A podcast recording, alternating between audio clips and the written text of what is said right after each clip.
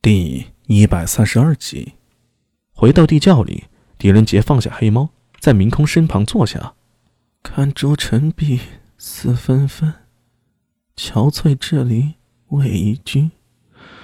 不信笔来长下泪，开箱验取石榴裙。陛下，陛下！突然，昏迷的明空喃喃自语。狄仁杰一愣，忙俯下身子聆听，却只听到明空口中不停的呼唤“陛下”二字。他是在思念先帝吗？虽然太宗皇帝已经驾崩了，可狄仁杰的心里啊，还是没有来的一疼。他很清楚啊，他和明空没有可能。但是从见到他的第一眼起啊，他就无法控制自己，暗暗喜欢对方。他是先帝的才人，可那又怎样？他现在出家为尼，他可以远远的看着他。就已经足够了，但是他现在知道，即便他在他身边，他的心里却是另一个人。哪怕是在他昏迷的时候，他想念的也是那个人。心里啊一阵低落。狄仁杰松开明空的手，后退了两步，坐到篝火旁，火光照在那张苍白的脸上，光影勾勒出一幅美丽的画卷。此时此刻，他只想坐在这里，静静的看着他。明空停止了声音，他的脸上突然出现了一抹潮红。狄仁杰以为是火光照耀的原因，所以并没有在意。哪知道他突然睁开眼，阴唇轻启，喷出了一口鲜血来。伴随着这一口鲜血，他的鼻孔、耳朵、嘴巴里都有鲜血往外涌出，看上去极为可怖。法师，法师！狄仁杰吓了一跳，忙凑上前来。把明空抱在怀里，他扯了一块干净的布，想要擦拭明空脸上的血，但是那血却不停的流着，很快就湿透了布巾。怎么办？怎么办？苏大伟这会儿不在，狄仁杰也不知该如何是好。旁边的黑猫喵喵喵的叫个不停，似乎在催促狄仁杰赶紧想办法。可狄仁杰又能有什么办法呢？法师，快醒醒！法师，快醒醒！他手忙脚乱，却又束手无策。明空仍旧昏迷着，口鼻中不停的往外涌血。鬼术，这一定是鬼术！该死，阿弥怎么你这时候不在呀？我应该怎么做才好？一时间，狄仁杰觉得自己心里好慌张。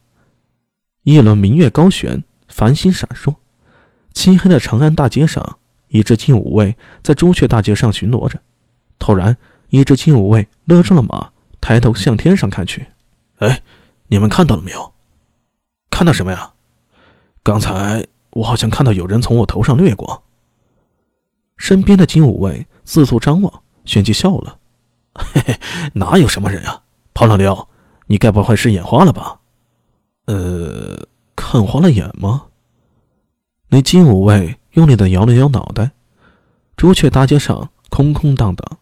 两边的里坊也都寂静无声，夜空中星星在一闪一闪，不见一朵云彩，哪有什么人？真的是看花眼了吗？他揉了揉眼睛，苦笑道：“哈哈，怕是真的看花眼了。这些日子啊，可真的把咱们都忙坏了。走吧，咱们巡逻完这条街，去休息下。咱们还算好啊，至少骑着马巡逻。那些不良人才可怜，一整夜的巡逻呢，却要靠两条腿行走。”比比他们，咱们算是好的了。再坚持一下，二更天就可以换人了。金武卫们催马继续巡逻，铁蹄声在朱雀大街上回荡着。苏大为身形如一只灵雀，唰的就落在地上。一路调动元气，并不是一件轻松的事情。金吞术里有一门叫做“浮光掠影”的神行术，借助元气的力量，可以让人在空中如鸟儿一样飞行。当然。这很耗费精神，一人的神通非同凡响，元气无处不在，只要能够调动元气，就可以施展出非凡的手段。这也为何一人会被人尊重又疏远的原因。试想，这种人又怎能算得上是人呢？在普通人心里，一人如同神仙般的存在，同时也要承受神仙般的寂寞。他深吸了一口气，再次调动元气，如灵雀般腾身而起，唰的一下。从里坊上空掠过，很快，他就出现在了崇德坊外。那高大的坊墙对他而言算不得障碍。就见他腾身掠起，飘然跳上了坊墙，然后向四周看了两眼，就纵身跃入了坊内。崇德坊对苏大伟而言可以说是万分熟悉，他可以闭着眼走也不会迷路。房内什么地方会午后巡逻，什么地方人比较多，他都一清二楚。很快，他就来到了灵宝寺的后门，不远处就是嫉妒相的家了。可惜他已经不能再回去了。